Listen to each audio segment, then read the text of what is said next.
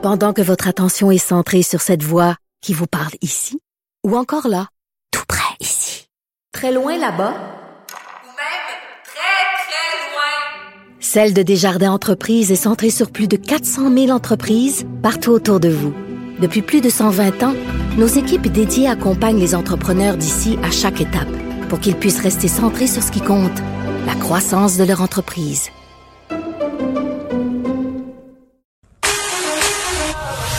Pour elle, une question sans réponse n'est pas une réponse. Geneviève Peterson. Cube Radio. On parle avec Nicole Gibault. Salut Nicole. Salut Geneviève. Écoute, j'avais hâte de te parler ce matin parce que je me disais, euh, en fin de semaine, quand on s'est parlé vendredi, on se disait comment ça va se passer avec le couvre-feu, puis avec tous les événements qui ont eu lieu aux États-Unis. Euh, je parle de l'invasion au Capitole, évidemment. Là, je me disais comment ça va être reçu le couvre-feu? Est-ce qu'il va y avoir des gens qui vont se soulever? Est-ce qu'il y a des gens qui vont sortir de chez eux? Pas tant que ça. Pas tant que ça. On est fiers de nous. Il y a une couple de récalcitrants qui sont sortis pour se plaindre. On a distribué des constats d'infraction pas tant que ça, 740 quand même à la grandeur du Québec, j'estime que c'est peu. Donc globalement là, on a une bonne note. On a vraiment une bonne note, puis ça fait ça fait plaisir de voir cette bonne note là, parce que je pense que on a compris. Euh, on est 8 millions hein, au Québec, puis 740 là, euh, constats d'infraction à travers le Québec. Euh, c'est vraiment, vraiment une bonne note. Euh, comme tu dis. Alors, euh, oui, je pense que les gens ont compris. Mais par contre, tu as toujours, toujours des gens qui contestent, ça, on le savait. Mm-hmm. euh, T'en as qui ont contesté dans, qui, et qui vont continuer à contester et qui vont continuer à avoir des constats d'infraction. On n'est plus euh, à, à, donner des avertissements. Les policiers sont tout à fait alertes. Euh, ils font, euh, moi je l'ai suivi moi aussi là, la question de comment ils ont, et à travers un peu euh, les journalistes là, qui ont couvert ceci, et je trouvais que tu sais, c'est, ils savent, là, ils sont au, au, front, ils savent que c'est d'une importance capitale, ils savent Mm. qu'ils sont, euh, ils aident, ils aident à tenter de diminuer ou de faire quelque chose pour ce, cette espèce de monstre de virus qui est, qui est, qui est en train de gruger de partout, et, et ils se sentent évidemment responsables de, de, de ceci. Je pense qu'ils le prennent à cœur également. Puis évidemment, euh, on voit, puis on verra, euh, l'avenir nous le dira, euh, que ils ont quand même un pouvoir discrétionnaire, puis le gros bon sens, ça existe aussi. Puis même si je vois qu'il y en a peut-être un ou deux, là, on a donné un constat, mais je sais que on, on veut étudier le pourquoi là, qu'on a donné un constat à, quel- à quelqu'un en itinérance. C'est pas ça qu'on recherche là. On Oui, il y a eu, il y a eu euh, évidemment, il y a toujours euh, des histoires. Là, on en a vu passer quelques-unes sur les médias sociaux, euh, entre autres des gens qui allaient faire des travaux d'urgence dans des chalets locatifs qui se sont fait intercepter. Donc, il y a, il y a des exceptions, mais j'imagine que euh, ces situations-là pourront euh, être éclaircies. Puis tu disais, la police euh, fait preuve de vigilance, était très présente. J'ai envie de dire, les citoyens aussi. Oui. Euh, les citoyens, quand on voyait des, des gens se promener, pas de chien, euh, ça, c'est là où je peut-être je suis moins à l'aise. Il y a eu de la délation. Puis sais-tu, euh, ben, ça, c'est une chose, mais ce que j'ai trouvé beau, mon école, c'est tu sais quoi? Euh, c'est de voir le nombre de personnes qui sont sorties prendre des marches. Je racontais tantôt que moi-même, euh, à 7 heures, je sortais avec les enfants, puis on se faisait comme une petite aventure euh, pré-couvre-feu. Mais je pense que ça va peut-être motiver beaucoup de gens à sortir de chez eux le soir, pour, parce que, évidemment, Oui. à partir de 8 heures, on n'a plus le droit.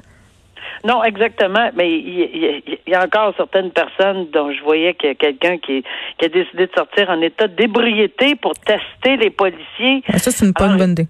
Non, c'est tellement pas une bonne idée parce que là, on, est- il est accusé en plus au criminel. Donc, euh, c'est vraiment pas une bonne idée. Il a perdu son véhicule parce qu'on l'a saisi sur le champ. Euh, alors, euh, tu sais, il y a, y a un ensemble. Puis il y en a toujours qui testent euh, de façon euh, un peu ridicule. Une, une dame qui promenait son mari en laisse. Alors, euh, c'est pas tout à fait euh, quelque chose qui a passé. Il faut vraiment, vraiment euh, vouloir pousser. Oh, puis les Euh, chiens à louer sur Kijiji, là, tu sais, ben, évidemment, c'est des blagues, là, mais euh, bref. Ouais, mais cette dame-là, à Sherbrooke, c'était pas une blague. Là. Elle promenait son. Mais c'était pour défier la police. Tu sais que Exactement.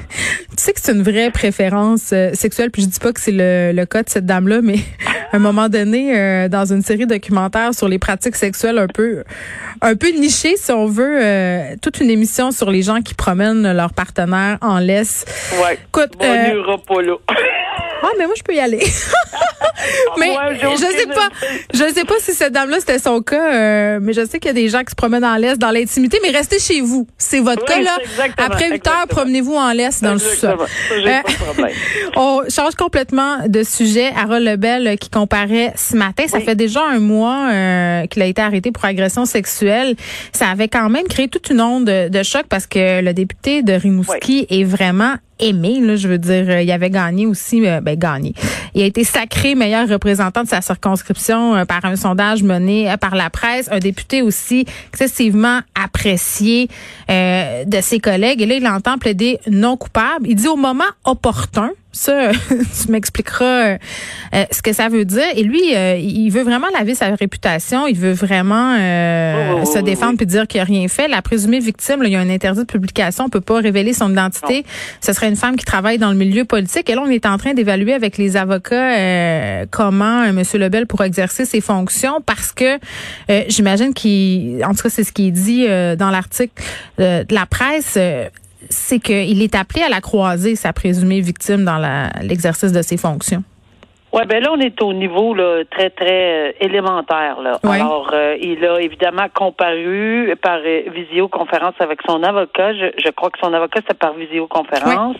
Et c'est sûr que j'ai pas le détail, de- parce qu'en matière d'agression sexuelle, il y a trois niveaux. À ma connaissance, on n'a pas parlé d'autre chose qu'une agression sexuelle. Donc, ça devrait être une agression sexuelle premier niveau. C'est-à-dire que ça c'est poursuivable.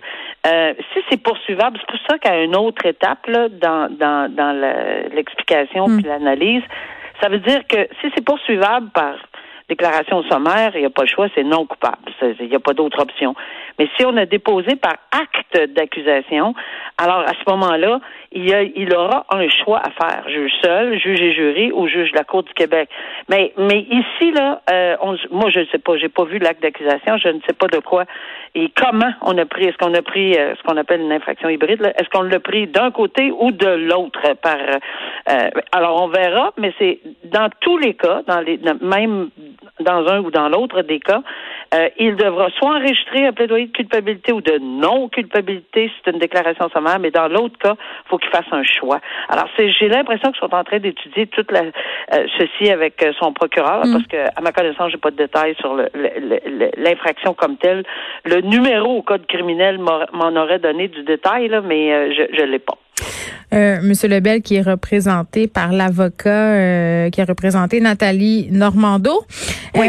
Euh, il a été élu euh, en 2014. euh, vraiment, puis je le répète parce que c'est vraiment, je pense que les gens sont tombés euh, en bas de leur chaise. Il a été exclu euh, par ailleurs du caucus du PQ. On attend qu'est-ce qui va se passer avec le processus, euh, le processus, pardon, judiciaire. On va continuer à suivre ça. Cyberprédation, Nicole, encore, euh, malheureusement, aussi, on en a parlé souvent, la pandémie a augmenté euh, les cybercrimes, mais c'est quelque chose qui s'est vu malheureusement depuis fort longtemps. Il y a des récidivistes, il y a des gens pour qui euh, la tentation est toujours trop forte. Puis quand je dis tentation, là, le mot est peut-être un peu mal choisi, il s'agit de crime, évidemment. Donc, c'est un homme, Martin euh, Barbeau, qui s'expose à une peine d'emprisonnement excessivement sévère parce qu'il s'est fait pincer avec de la pornographie juvénile la semaine passée. Puis c'est un multirécidiviste quand même. C'est un pédophile qui leurrait des enfants. Euh, c'est un technicien informatique et il mettait en place toute une espèce de filet pour attraper des jeunes victimes, 8-10 ans, dans ces filets. Oui, euh, et, et, et ce dossier-là, tu fais bien de le soulever qu'il fait face à une peine énorme. Parce que ce, ce monsieur-là, là, il y a, il y a plusieurs plusieurs, plusieurs infractions, puis il a été reconnu coupable. Maintenant, là, on semble être, ce que, selon ma compréhension, on aurait remis cette personne-là en liberté. Euh, il est encore apparemment en liberté, là. Euh, et ça, je un petit peu, je me questionne là-dessus. Là. Comment- en liberté, puis comment ça qu'il a accès à du matériel informatique? Parce que normalement, Ben, ce qu'on voit dans ces cas-là, c'est qu'ils ont des conditions euh, qui font que ça les empêche d'avoir accès à Internet. Tout à fait. D'où euh, d'autres accusations de conditions de liberté qui n'ont pas été respectées. Alors, on en ajoute, mais je suis d'emblée, un, surprise que à la quantité de, de ou enfin ce que je lis, là, ce que je comprends, c'est des infractions extrêmement sérieuses, mais extrêmement sérieuses relativement à des enfants. Là. Et ce que je me dis, c'est comment on l'a, pourquoi on l'a. En tout cas, j'ai- j'ai j'ai une incompréhension de la, de la raison pour laquelle il a été remis en liberté. Normalement, s'il est trouvé coupable, on peut demander, la couronne pouvait demander l'emprisonnement immédiatement en attente qu'on fasse les représentations sur sentence. Et souvent, quand il me le demandait pas, je le suggérais, moi. J'ai écouté pourquoi je l'emprisonne pas? Il est coupable. Il n'y a, plus de présomption d'innocence, là. Mm. Euh, lorsqu'on dit quelqu'un coupable, c'est fini, là. Il, il est coupable. Euh, même s'il va en appel, il est quand même coupable au premier niveau. Puis l'autre chose qui m'a un peu surprise dans, quand je, je regardais ce dossier-là, c'est qu'il y aurait une quantité tellement énorme de, de, d'infractions que si on si on analyse tout ça puis qu'on met tout ça ensemble consécutivement, ça serait peut-être une une peine euh, qui serait trop exagérée euh, et que le procureur de la couronne aurait suggéré ça, je, je discuté à, suivre le raisonnement, qu'on aurait peut-être suggéré de faire une demande euh, pour que on déclare peut-être cette loi-là inconstitutionnelle, euh, ou cet article-là, ou cette façon de procéder. Alors, je le comprends pas à, date, là, probablement qu'il y a des explications un, peu, un peu plus pointues, mais le fait qu'on pourrait additionner des peines minimales obligatoires, ça, je comprends qu'il y a un principe, là, puis il y a beaucoup de gens qui s'insurgent contre les peines minimales, mais là, si on les additionne toutes, parce que c'est sur une longue période d'une dizaine d'années ou cinq ans, trois ans, peu importe, on pourrait arriver à un résultat, selon le procureur de la couronne qui ferait en sorte que ça serait peut-être une peine cruelle et inusitée. Bon, on parle ici d'une vingtaine d'années, mais en même temps, ici, là, je veux bien qu'on soit clair, on parle d'un homme qui récidive. On parle d'un homme qui leurre des, jeunes enfants sur Internet, qui leur demande des photos. Euh, dans... J'avais de la misère à comprendre pourquoi c'est la couronne qui, euh, qui, euh, qui pense qu'elle avait indiqué au juge qu'il s'agissait d'un dossier euh, euh, d'une politique interne aussi du directeur des, des poursuites criminelles. ça, je l'ai dit à, comprendre qu'on dit aux avocats de défense euh, plaider l'inconstitutionnalité. Mais tout est un petit peu incompréhensible dans ce dossier-là parce que, en plus que cet homme-là, pendant son procès en 2020, a distribué de la pornographie juvénile. il était où l'encadrement? Pourquoi on le remet en liberté? Il y a beaucoup de questions. Il y a beaucoup de questions. Beaucoup, beaucoup de questions. Puis c'est pas, ça semble pas nécessairement un enfant de cœur. Puis là, on parle d'enfant. Encore une fois, là, on parle pas de consentement potentiel on parle d'enfants. Alors, euh, c'est à suivre. J'ai hâte de voir ce qu'on va comprendre de tout ceci. Là. Des petites filles de 8-10 ans, puis moi, c'est une des affaires qui me fait tellement peur euh, de me dire que parce que les enfants sont énormément devant les écrans, rencontrent des personnages comme Martin Barbeau sur différentes plateformes, des plateformes de jeux, puis parfois, euh, ces hommes-là, parce que ce sont majoritairement des hommes, se font passer pour des enfants. Donc, l'autre côté, tu es en confiance, t'envoies peut-être des photos parce que tu manques de jugement. Tu as 8-10 ans, là, tu à un moment donné, tu as des conversations avec les enfants. Mais euh, moi, je, me rappellerai toujours du reportage. Je pense que c'était J.E. qui avait fait ce reportage-là, euh, Nicole.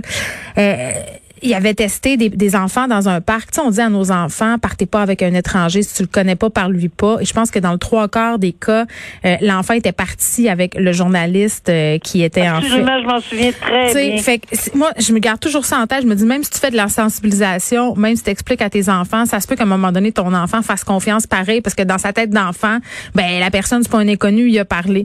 Donc, c'est rien de rassurant et des gens euh, comme Martin Barbeau. Moi, je, ça me fait pas un plus la différence, Nicole, qu'il soit enfermé 20 ans de temps je, je, comprends pas. Quand, il est coupable, quand, il est, quand on est en présomption d'innocence, je, je, comprends très bien. Mais là, on a dépassé ça. là. Merci, Nicole. On te retrouve demain. Au revoir. Merci.